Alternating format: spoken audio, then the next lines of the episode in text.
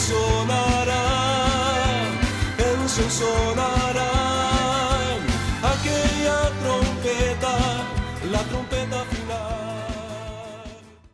La Iglesia de Cristo de los Ministerios Llamada Final en Phoenix, Arizona, presenta su programa Llamada Final. Conscientes de que vivimos los últimos tiempos y que la humanidad necesita escuchar la verdad eterna de Dios, presentamos el siguiente programa con el pastor José Arriaga. Con ustedes, el pastor José Arriaga con el mensaje de la palabra de Dios.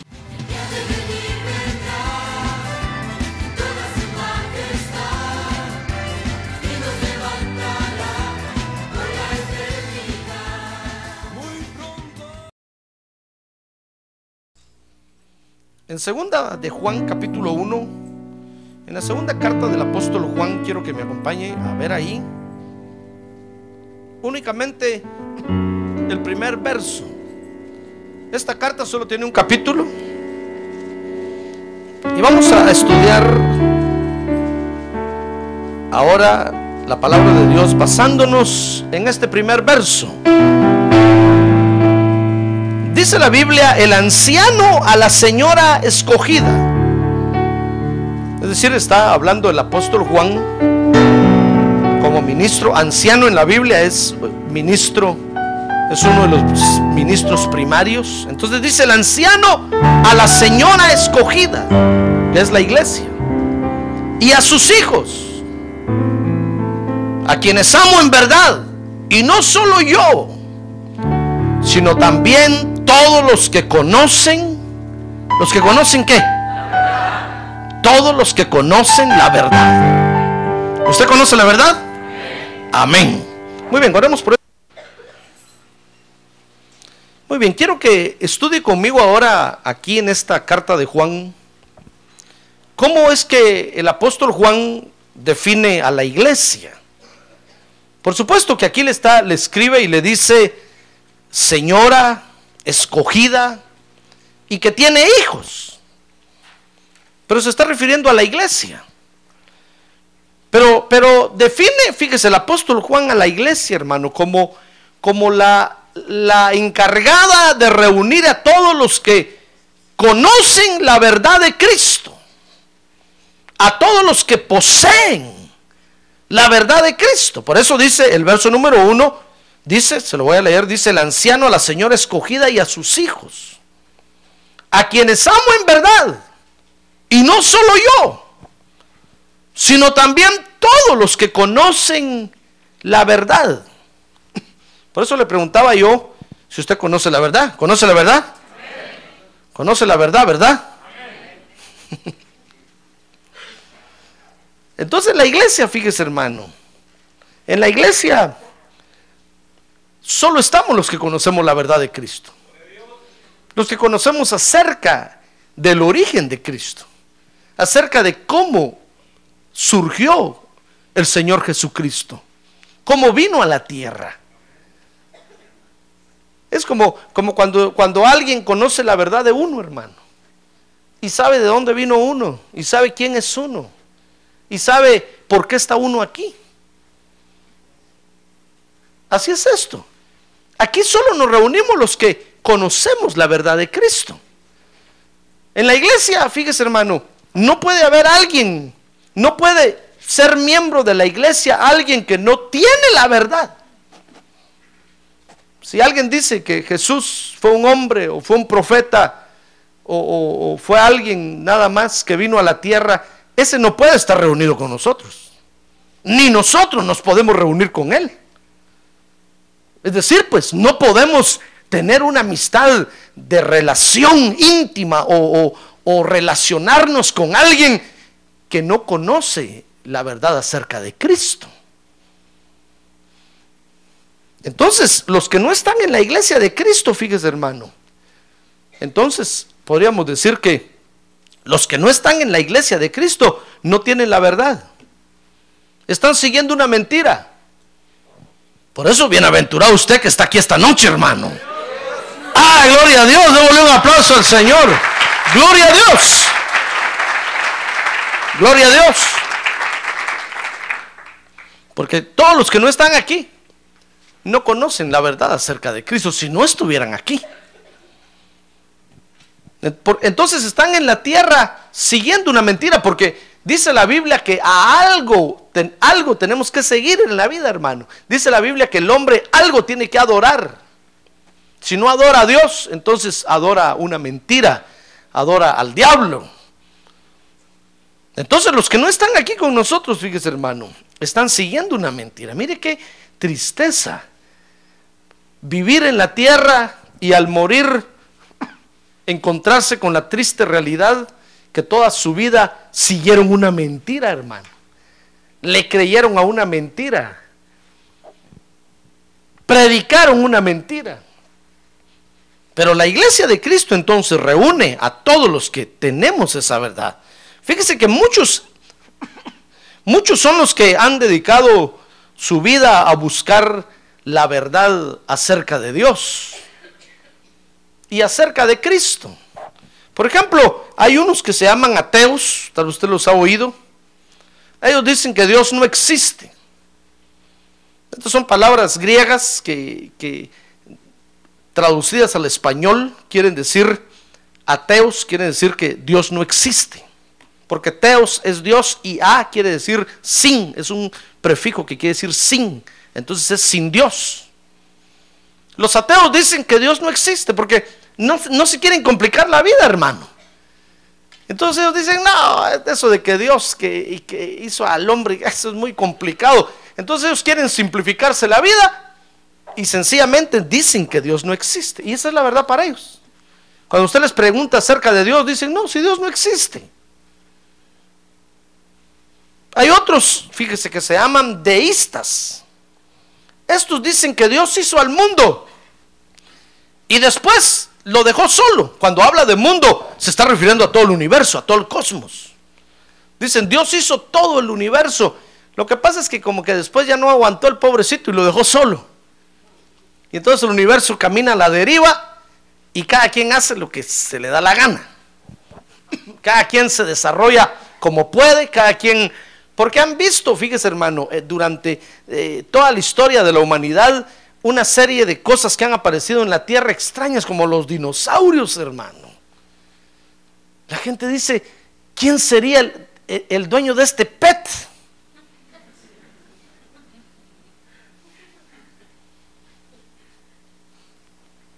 ¿Quién, le, ¿Quién, tendría uno de estos animalitos en su casa para estar jugando con ellos? Tuvieron que haber sido unos gigantononones.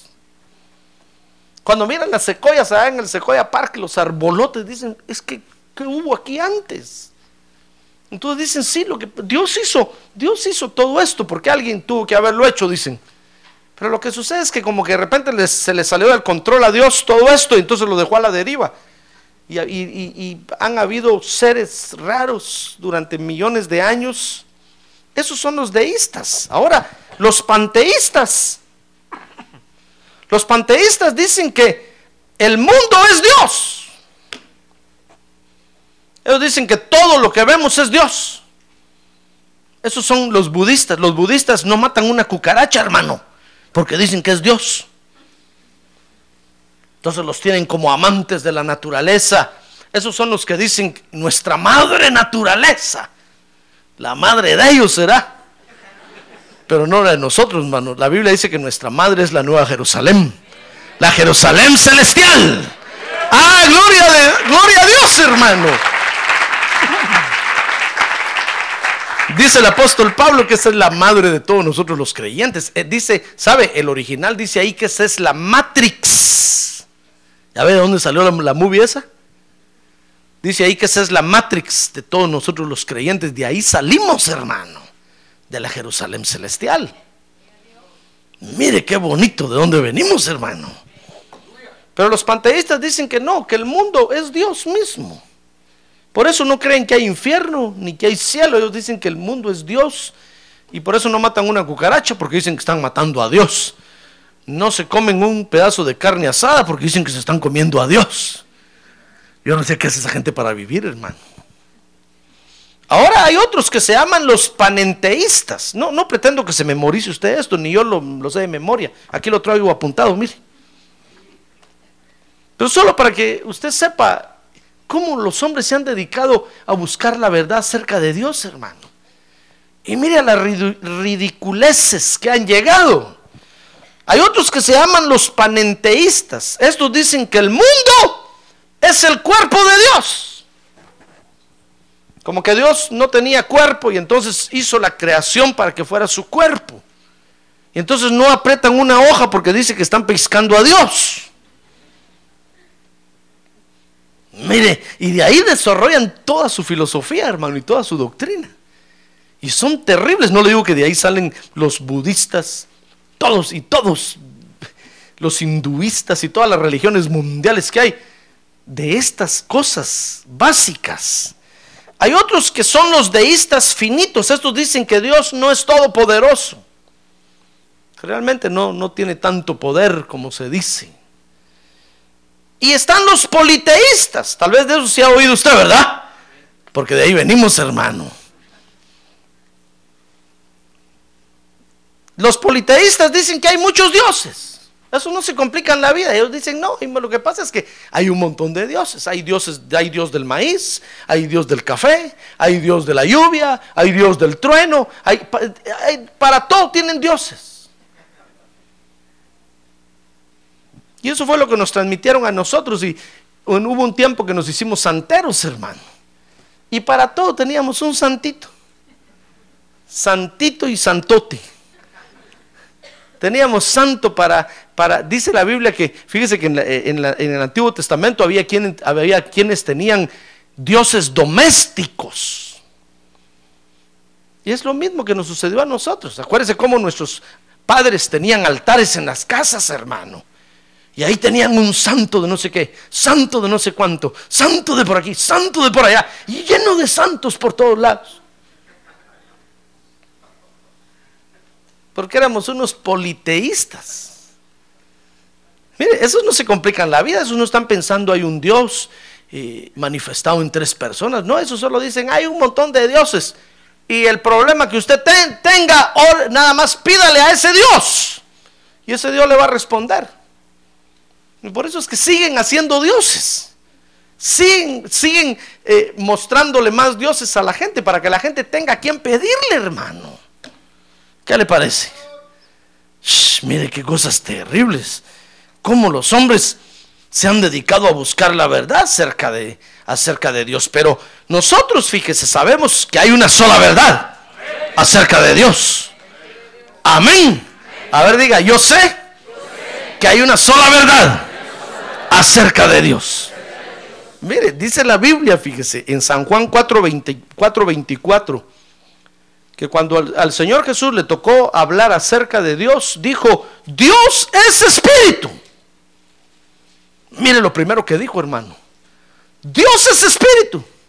No estén pensando que, que Dios es como nosotros, que tiene ojos, boca, que tiene nariz. No, Dios es espíritu, hermano. Y dijo, y todos los que le adoran es necesario que le adoren en espíritu y en verdad. Miren lo que, la primera base que sentó el Señor Jesús. Dijo, miren, Dios es espíritu. Si ustedes quieren adorarlo, tienen que transportarse a la dimensión en la que Él está. Si no, no van a poder, a poder adorarlo.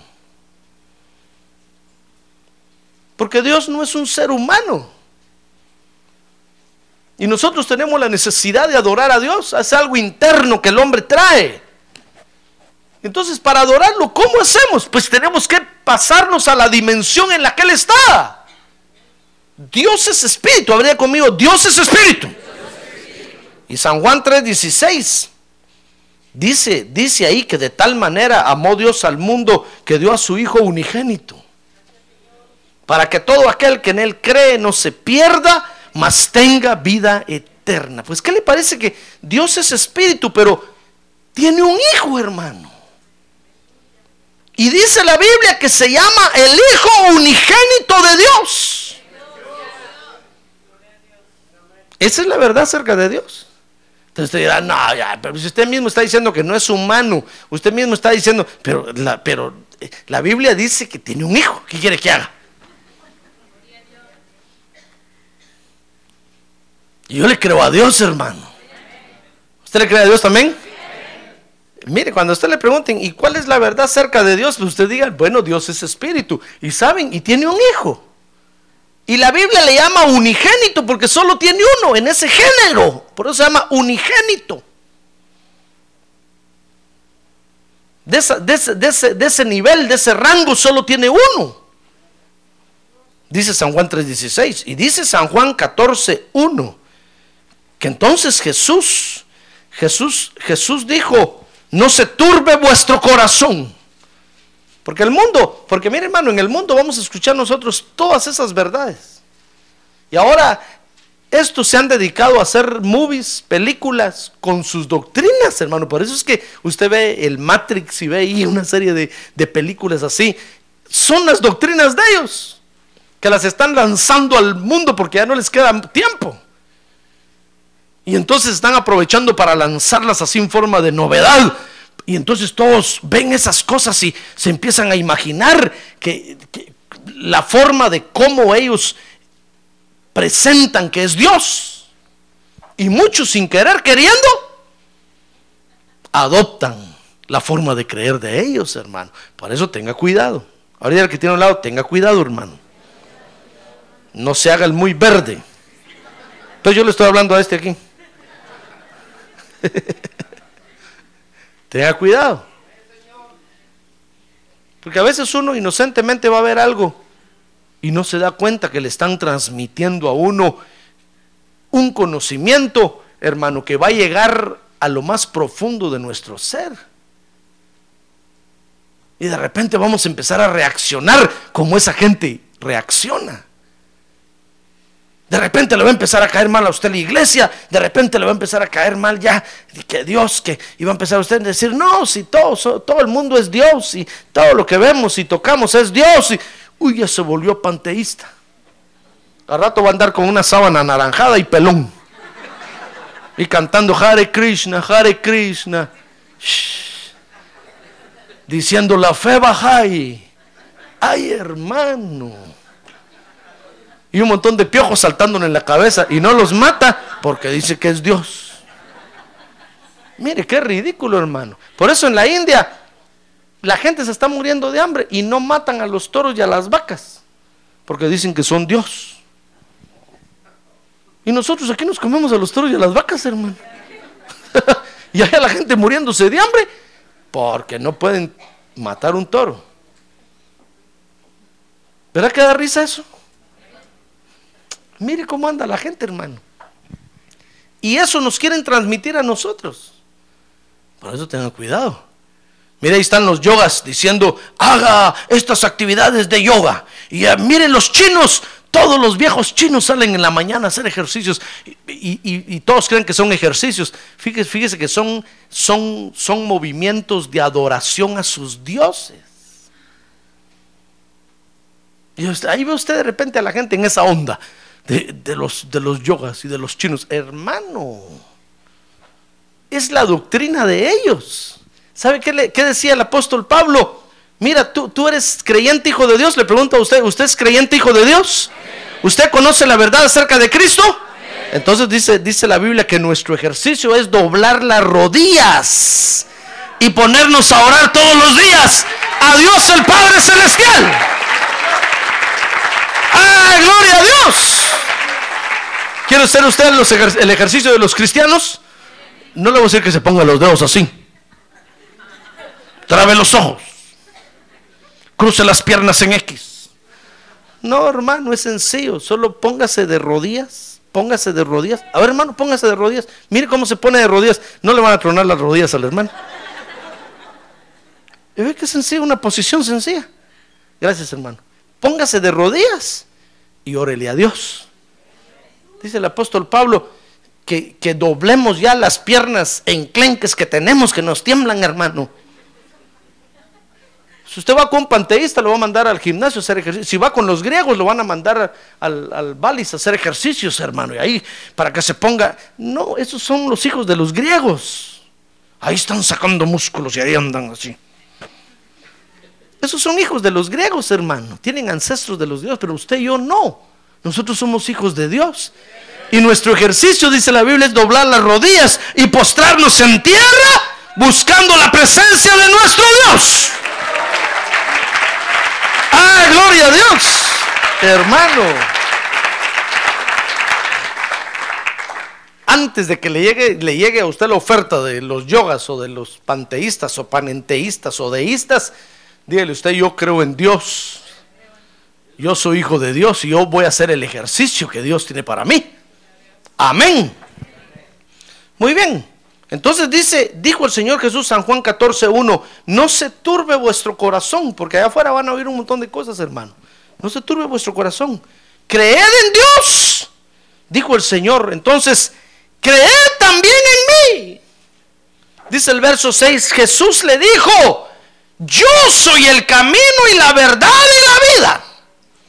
Nadie viene al Padre sino por mí. Entonces, ¿cuál es la verdad acerca de Dios? Que Dios es espíritu, que Dios tiene un hijo que envió a la tierra.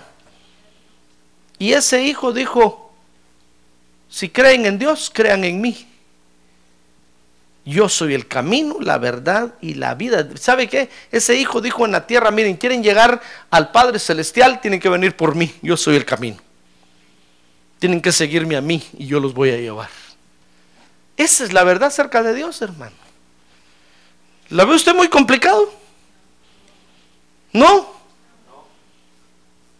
Entonces, ¿por qué la gente allá afuera sí lo ve complicado, hermano? Cuando dicen Jesús es hijo de, de Dios, no. ¿Sabe? Ellos dicen, es uno de los hijos de Dios. Porque Dios tiene muchos hijos. Sí, Dios tiene muchos hijos. Pero como el hijo unigénito solo tiene uno. No tiene más. Y ese hijo unigénito vino a la tierra. Esa es la verdad acerca de Cristo, hermano. Si usted conoce la verdad acerca de Cristo, bienaventurado es. Dice entonces Primera de Juan 1.3. Vaya conmigo entonces ahora a estudiar ahí Primera de Juan. Dice esa primera, eh, o perdón, la segunda carta de Juan capítulo 1, verso 3. Estamos estudiando la segunda carta de Juan, ¿verdad? Entonces Juan dice, miren hermanos, la iglesia de Cristo reúne a todos los que conocen la verdad acerca de Cristo. El que no conoce la verdad acerca de Cristo no puede estar con nosotros, hermano. El que diga que, que María es más grande que Jesús, váyase allá con los marianos.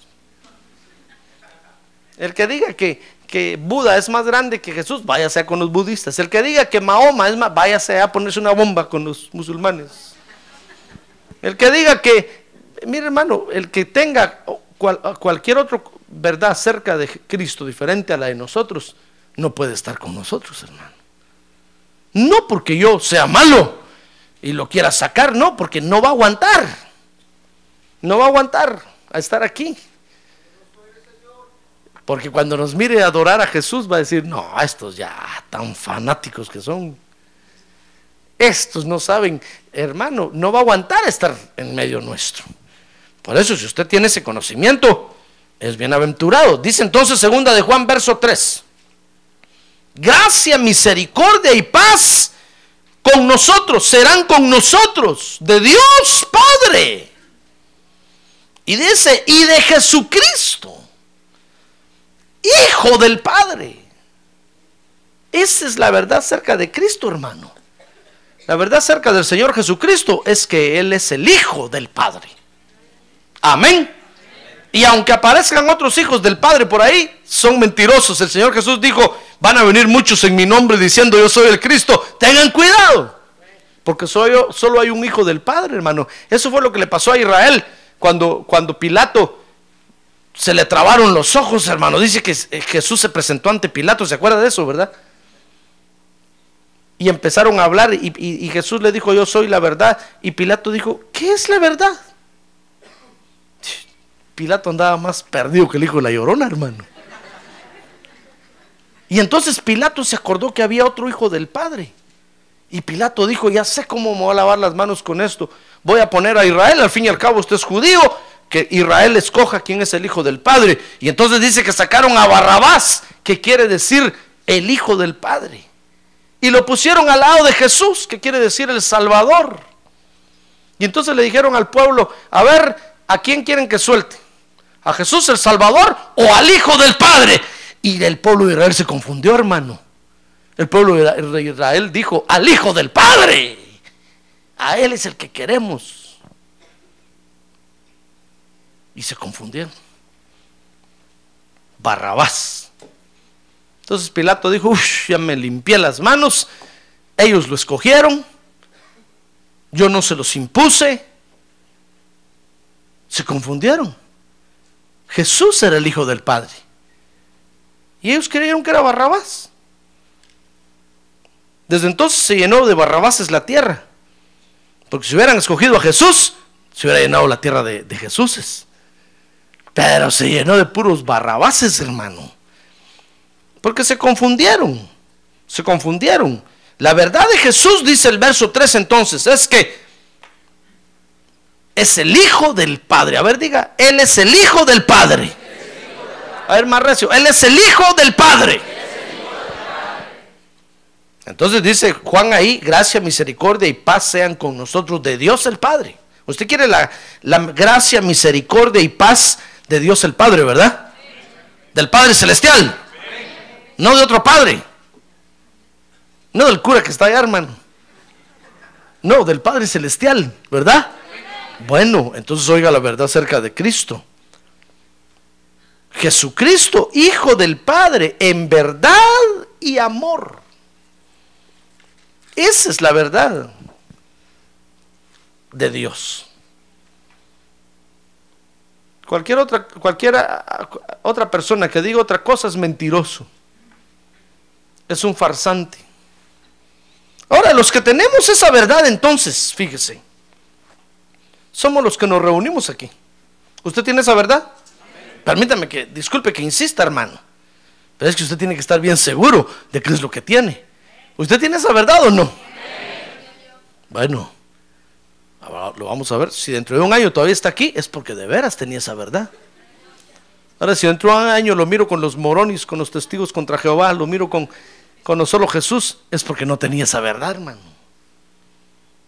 Usted tenía otra verdad. Mire qué problema. No le digo que eso fue lo que llegó Jesús a hablar con Pilato nada más, de la verdad. Y Pilato dijo, ¿y qué es la verdad? Y aparecieron un montón de filósofos en la tierra, hermano, hablando acerca de la verdad. Y, empezaron, y aparecieron todos estos que le conté.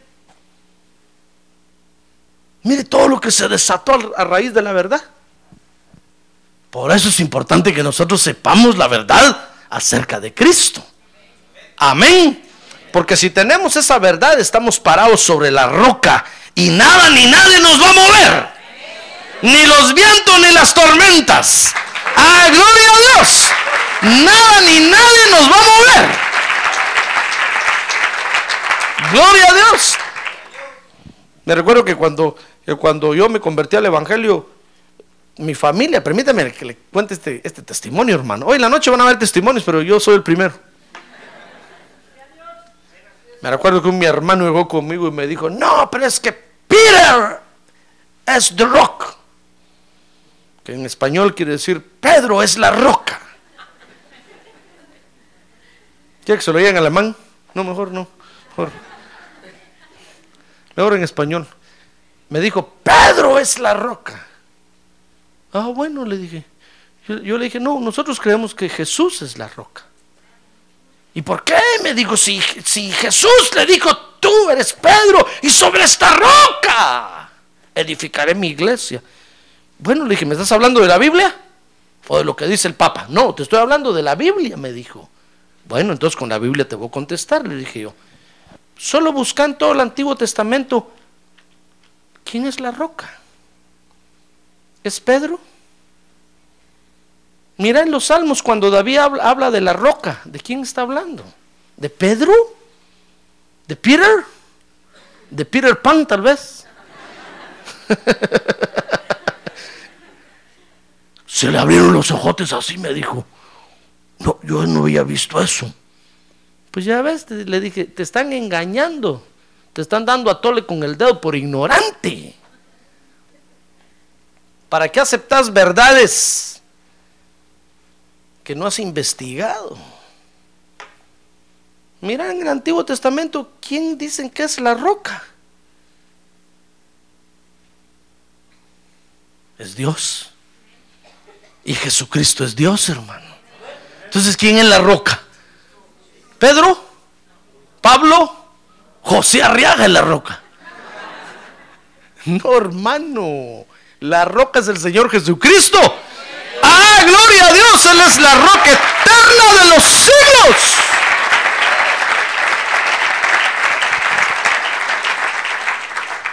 Cuando se le van a decir, no, es que Peter es la roca, díganle ustedes. ¿De dónde tela si no hay arañas? Pobre Pedro, ¿usted cree que Pedro nos hubiera aguantado a todos nosotros, hermano? Mire usted, mira que tiene a un lado, cómo está de gordo, ¿ya lo vio? ¿Cómo pesa? Imagínense pararse sobre Pedro, ya lo hubiéramos hundido a pobre Pedro, hermano. Pero ¿sabe quién es el único que nos puede soportar y aguantar? Porque si alguien tiene mucha paciencia con nosotros es el Señor Jesucristo, hermano. Ah, gloria a Dios. Él sí nos aguanta a todos juntos. Mire, en,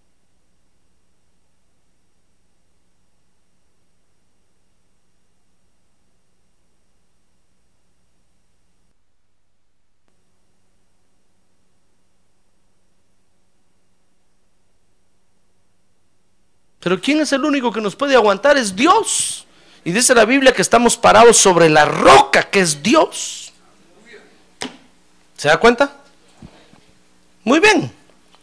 Entonces, nosotros los que tenemos esa verdad, le decía yo, nos reunimos en la iglesia. Ahora dice San Juan 1.1 que nosotros conocemos la verdad. Vea conmigo, ahí en segunda carta de Juan, verso 1. Dice, el anciano a la señora escogida y a sus hijos, a quienes amo en verdad, y no solo yo, sino también todos los que conocen la verdad. Es decir, hemos tenido una experiencia personal con Dios, hermano. Por eso lo conocemos. No hablamos de hablada o no hablamos por tener boca, no, hablamos, dice la Biblia, lo que hemos visto y hemos oído y hemos palpado con nuestras manos. Entonces nosotros conocemos la verdad, tenemos la experiencia personal. Por eso yo veo que no cualquiera se puede juntar con nosotros. El que no tiene la experiencia personal no se puede juntar con nosotros, hermano. ¿De qué va a hablar con nosotros? Hágame el favor. Si nosotros ya estamos en otra dimensión. Es como que le trajeran a, un africano aquí con usted. Ya dada del tunga tunga y lo pararan frente a usted, ¿qué va a hablar usted con él? ¿Qué va a hablar, hermano?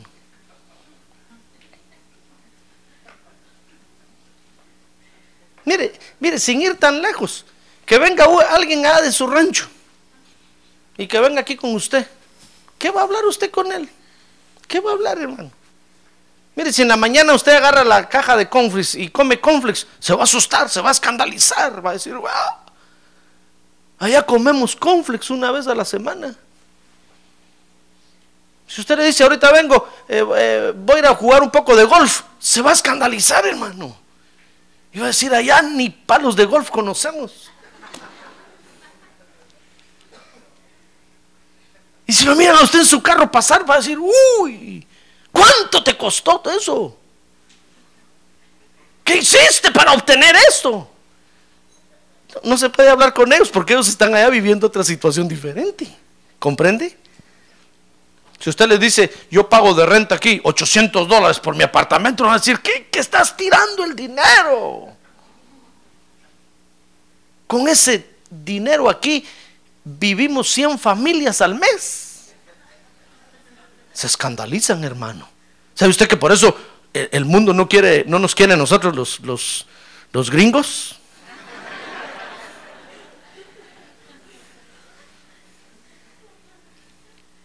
Porque usted aquí cada mañana puede agarrar la caja de conflex y servirse y comer cuantas veces quiera. Mire, usted se puede bañar 100 veces al día si quiere. Hay agua, hermano. Y hay allá les da una cólera. Porque dicen, este se puede bañar y aquí no tenemos ni una gota de agua para tomar, mucho menos para bañarnos. Les da una cólera. ¿Pero qué culpa tenemos nosotros, hermano? ¿Qué culpa tenemos que allá hay un montón de ladrones que se roban todas las cosas? Eso es problema de ellos. ¿Comprenden? No se puede hablar con ellos. No se puede, porque usted está en otra dimensión. Lo mismo es esto. Si alguien viene a la iglesia y no conoce la verdad de Cristo, no se puede hablar con ellos, hermano. ¿De qué va a hablar usted si usted está en otra dimensión? Lo miran a usted con libertad levantar las manos y se quedan viendo raros. Pero si lo miran danzar, hermano. Van a decir, sí.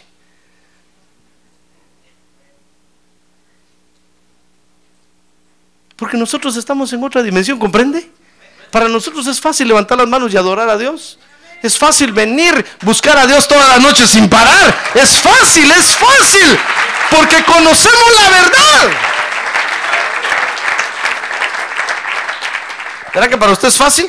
A ver, que tiene al lado, pregúntele. ¿Es fácil venir para, para usted? ¿Es fácil venir a la iglesia? ¿Sí o no? Ahora dígale, dígame la verdad. O lo cuelgo ahorita.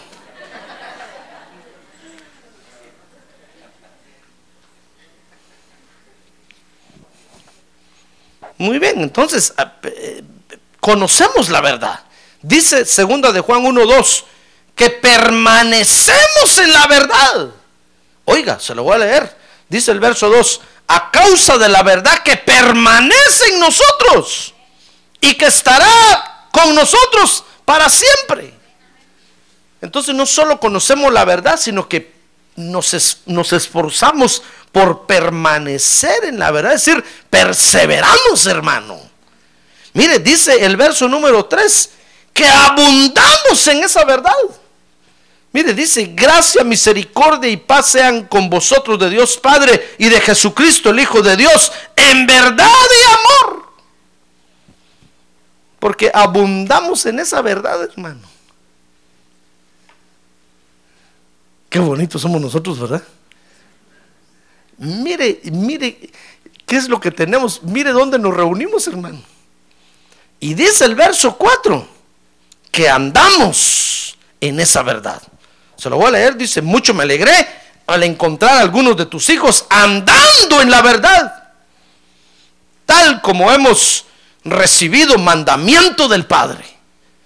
Entonces, repito, conocemos la verdad, permanecemos en la verdad, abundamos en la verdad. Por eso, mire, todos los días, pues de la semana que tenemos culto, venimos al culto. Y, oímos la palabra de Dios, hermano. Y nunca se acaba la palabra de Dios. ¿Ya se dio cuenta de eso? No se acaba, hermano. Porque abundamos en esa verdad.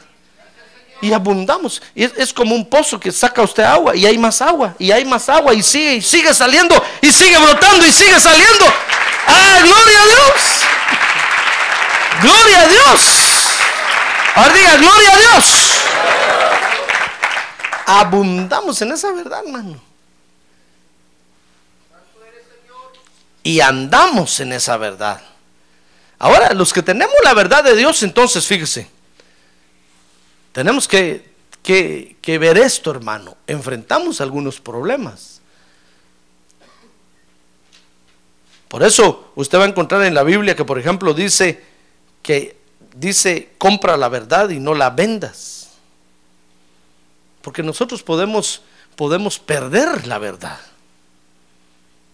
Podemos, podemos, fíjese hermano, extraviarnos de la verdad. Mire, los que, no, los que no tienen la verdad de Cristo, fíjese, ¿sabe, ¿sabe qué dicen? Dicen, no, la doctrina no es importante. La doctrina no te va a llevar al cielo, es Jesús el que te va a llevar al cielo. Y es cierto, Juan dice ahí que la doctrina no salva, pero sí extravía. Y dice Juan, y el que se extravía no tiene a Dios.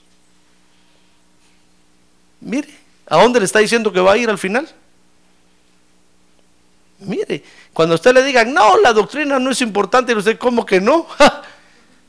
si la doctrina es el camino donde tengo que caminar, es Cristo. Si no camino en la doctrina de Cristo, me voy a extraviar, me voy a perder. Entonces, enfrentamos algunos problemas y quiero hablarle de esos problemas. A ver, dígale que tiene un lado, ánimo hermano. Anímese que ahorita viene lo más importante. No se duerman porque todavía falta toda la vigilia, hermano.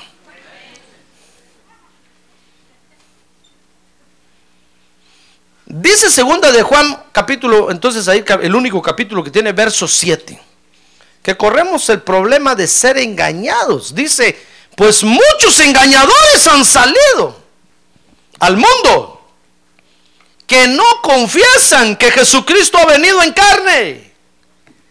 Ese es el engañador y el anticristo. Mire, el primer peligro que corremos, fíjese hermano, es el peligro de ser engañados.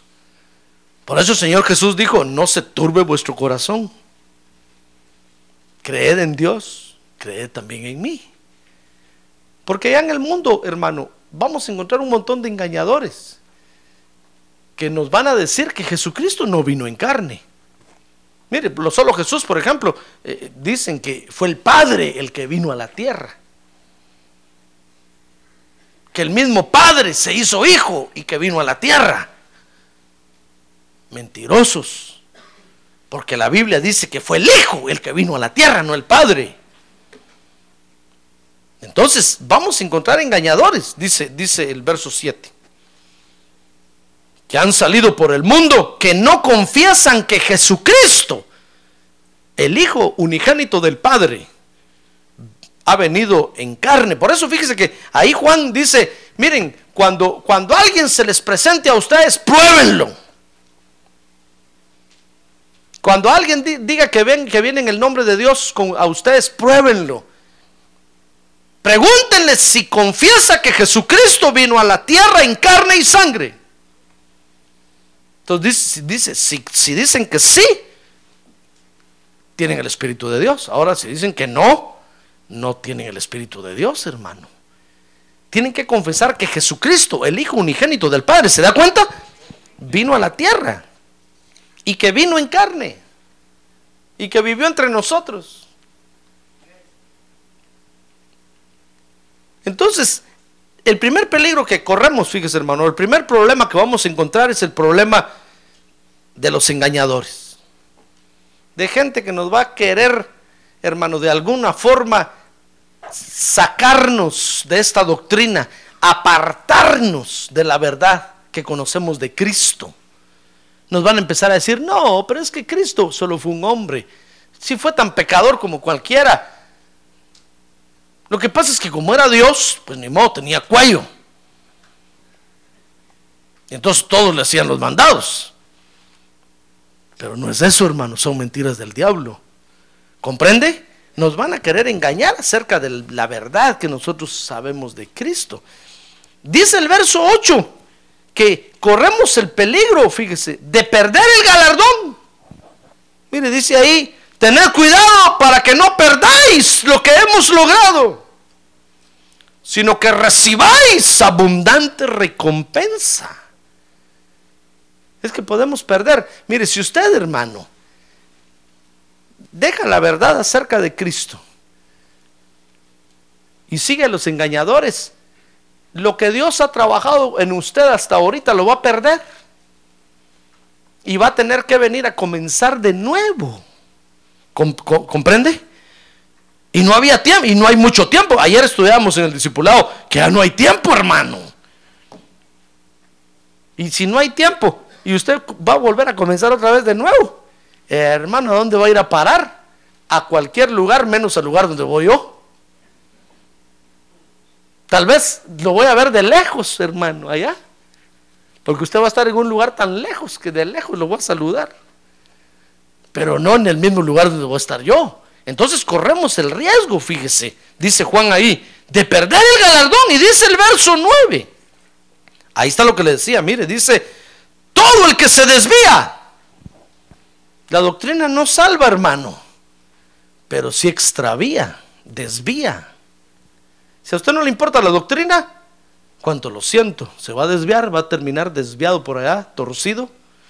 Dice, que se desvía y no permanece, dice el verso 9, en la enseñanza de Cristo, ¿qué dice? ¿Qué dice ahí? ¿Qué lee usted?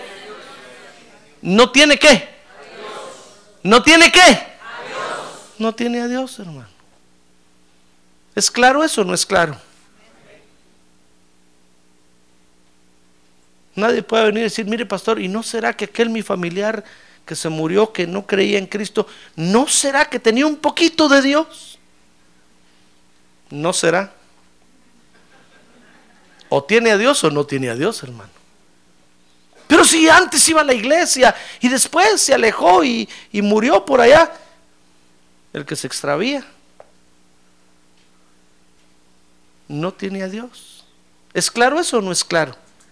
O ve usted que diga ahí, pues tal vez a última hora se arrepintió, tal vez no, no tiene a Dios.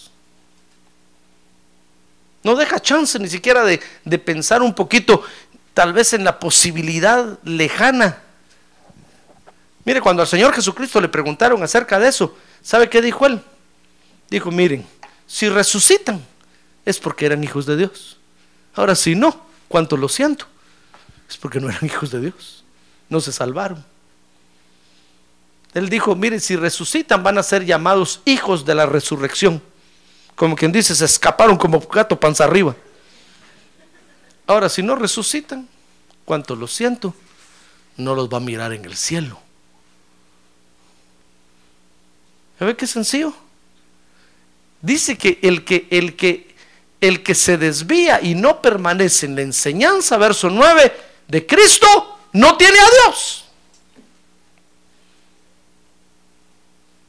Y el que permanece en la enseñanza tiene tanto al Padre como al Hijo. Amén.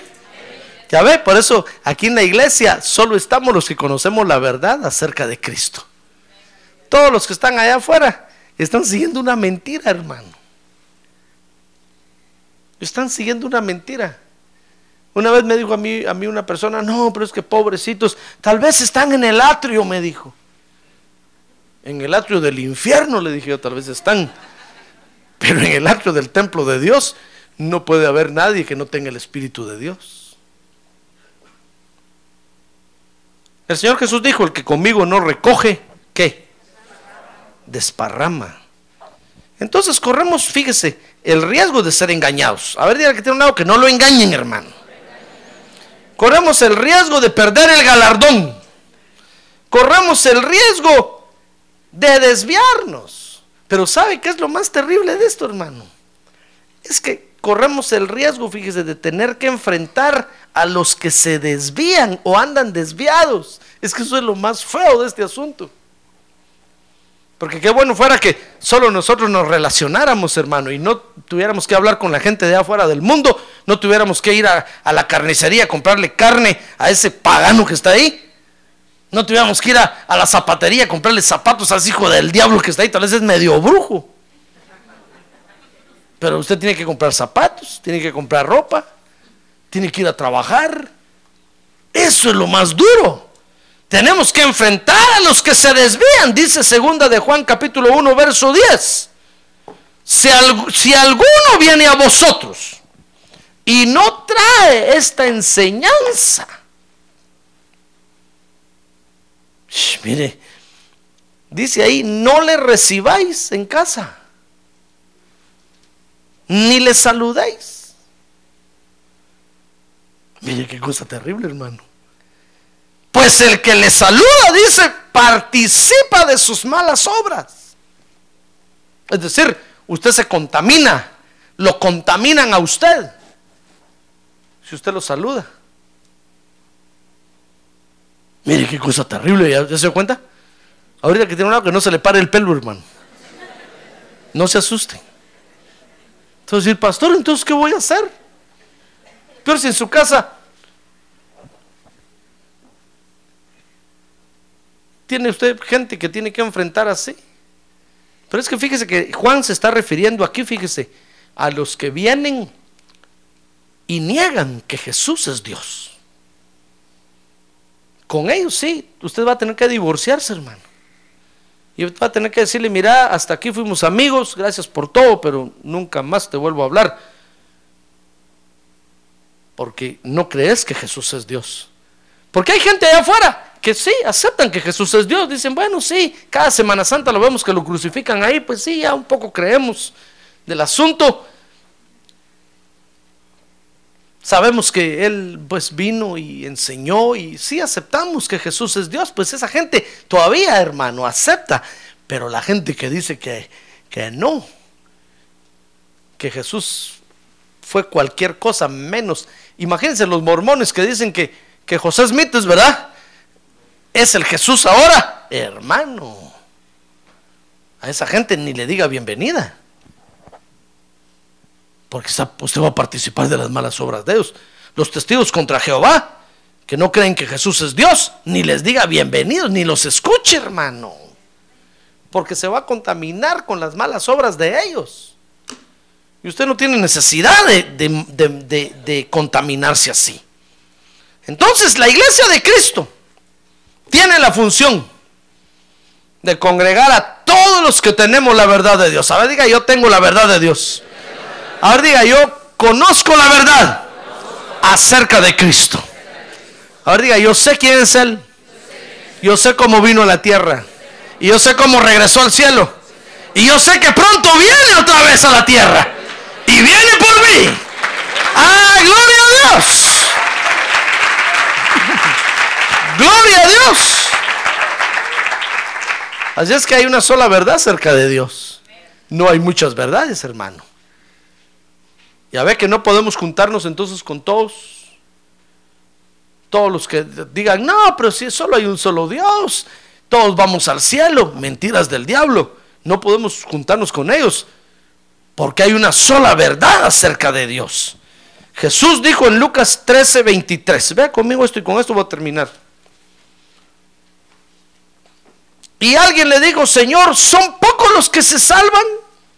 Y él les dijo, oiga, es, esforzaos por entrar en la puerta estrecha, porque os digo que muchos tratarán de entrar y no podrán. Después que el dueño de la casa se levante y cierre la puerta, y vosotros estando afuera comencéis a llamar a la puerta diciendo, Señor, ábrenos. Él respondiendo os dirá, no sé de dónde sois. Y entonces comenzaréis a decir, comimos y bebimos en tu presencia y enseñaste en nuestras calles. Y él les dirá, os digo que no sé de dónde sois, apartados de mí todos los que hacéis iniquidad. Acuérdense que iniquidad quiere decir andar sin ley, andar fuera de orden, hermano. Si usted cree que, que va a ver al Señor sin respetar hoy la doctrina de Cristo, sin respetar hoy la verdad acerca de Cristo, no lo va a ver, hermano. Porque a ellos el Señor le llama ahí que andan en desorden. Entonces el Señor dijo, procuremos entrar por la puerta estrecha, hermano. Esa es la verdad acerca de Cristo. Entonces la iglesia, mire quiénes nos congregamos aquí, hermano. Algo tenemos en común. A ver, que tiene a un lado. Algo tenemos en común usted y yo. ¿Sabe qué tenemos en común? A Jesús. A Jesús. A Jesús tenemos en común. Por eso, cuando hay un problema en la iglesia entre hermanos, en la fe, qué fácil es solucionarlo, porque algo tenemos en común, a Jesús. Pero si no tenemos a Jesús, el problema es cuando alguien viene a la iglesia y no tiene a Jesús, hermano. El problema es cuando alguien viene a la iglesia y no tiene la verdad cerca de Cristo o la perdió. Porque el día que usted tenga un problema con esa persona, entonces nunca se va a solucionar. Siempre va a haber odio de por medio, siempre va a haber envidia de por medio, porque la otra persona no perdió la verdad, se extravió ya no tiene a Dios. Entonces dice el apóstol Pablo, entonces lo que tenemos que hacer es apartarnos de esa persona. Porque ya no se puede, ya no se puede hablar con esa persona. Por eso qué bonito es, fíjese, cuando hay problemas entre, entre, en, en los matrimonios en la iglesia. Porque se pueden arreglar, hermano. Porque algo tienen en común. A Cristo. Y por amor a Cristo, uno arregla cualquier problema. ¿Verdad o no? Que se me hace que usted no, hermano. Por amor a Cristo es fácil perdonar al otro. Tal vez usted dice, no, no lo perdono, pastor. Ni me lo ponga enfrente porque ni lo quiero ver. Pero, pero si yo le digo, pero ahí está el Señor de por medio. Usted dice, por favor, tráigalo, póngalo enfrente. Póngalo, lo voy a perdonar. Pero si mire lo que le hizo, es un aquí, es un allá. Pero está Cristo de por medio. Entonces dice, lo voy a perdonar. Solo por el Señor Jesús lo voy a perdonar. Cuando yo tengo que verme en la dura tarea de disciplinar a alguien, yo le digo, muy bien, te vas a quedar sin privilegio por esto y esto y esto, y ahí voy a ver si de veras amas al Señor. Si tienes la verdad de Él o, la perdiste. Y ya no los miro en la iglesia, hermano. Digo yo, gracias a Dios. Había perdido la verdad y ni cuenta me había dado yo. Y ese problema sirvió para manifestar que ya no tenía la verdad. Ah, pero el que está ahí y sigue ahí, hermano. Y yo lo miro y yo digo, este tiene la verdad. Porque de veras se ve que ama al Señor. No amaba el privilegio ni el puesto que tenía, sino al Señor Jesucristo. Porque todavía está ahí. No se ha ido. Ah, gloria a Dios. No perdió la verdad. Gloria a Dios. Entonces la iglesia sabe a quienes congrega, a los que conocemos la verdad de Cristo, los que tenemos la verdad en el corazón acerca de Cristo. Amén. Amén. Cierre sus ojos. Cierre sus ojos, hermano. Gloria a Dios. Esa es la iglesia. Y esa es una de las funciones de la iglesia. Ya ve cuántas funciones hemos estudiado. Cada carta cada libro del Nuevo Testamento define una función de la iglesia, hermano. Eso es lo que estamos viendo. Y el apóstol Juan ahora dice que la iglesia tiene la función de congregar a todos los que conocemos la verdad acerca de Cristo. Algo tenemos en común, hermano. Fíjese que ni siquiera es que somos humanos. Ni siquiera es que somos del mismo lugar, del mismo rancho. No. Lo que tenemos en común es que tenemos a Cristo en el corazón. Eso es lo que tenemos en común. Mire qué bonito. Cuando nosotros nos reunimos porque tenemos eso en común, qué bonito reunirnos, hermano. Pero cuando alguien pierde la verdad, se extravía, qué difícil es. Porque ya no viene porque ama a Cristo, sino que viene por otro interés. No se puede tratar con gente así. Porque tienen otros intereses. Porque se extraviaron. Por eso yo lo exhorto a que usted no se extravíe del camino. Permanezca, conozca la verdad, abunde en la verdad. Persevere en la verdad, ande en la verdad, hermano. Y entonces nos vamos a poder reunir siempre. No pierda la verdad. Porque el día que usted pierda la verdad, lo perdió todo. Ese sencillo conocimiento que usted tiene de quién es Cristo, esa es la verdad. Y eso es lo que usted debe de mantener siempre. Porque eso es lo que lo va a guardar vivo puro y santo hasta la venida del Señor Jesucristo. Esa es la verdad acerca de Cristo. ¿Quiere decirle gracias, Señor? Gracias porque yo estoy en la iglesia. A ver, levante su mano en alto y digámosle, gracias porque yo estoy en la iglesia, Señor. Gracias porque conozco la verdad. Gracias porque permanezco en la verdad. Gracias porque persevero en la verdad. Gracias porque ando en tu verdad, Señor. Quiere decirle, yo sé quién eres tú, Señor. Quiere decirle, yo sé quién eres tú, Señor. Yo sé quién eres tú.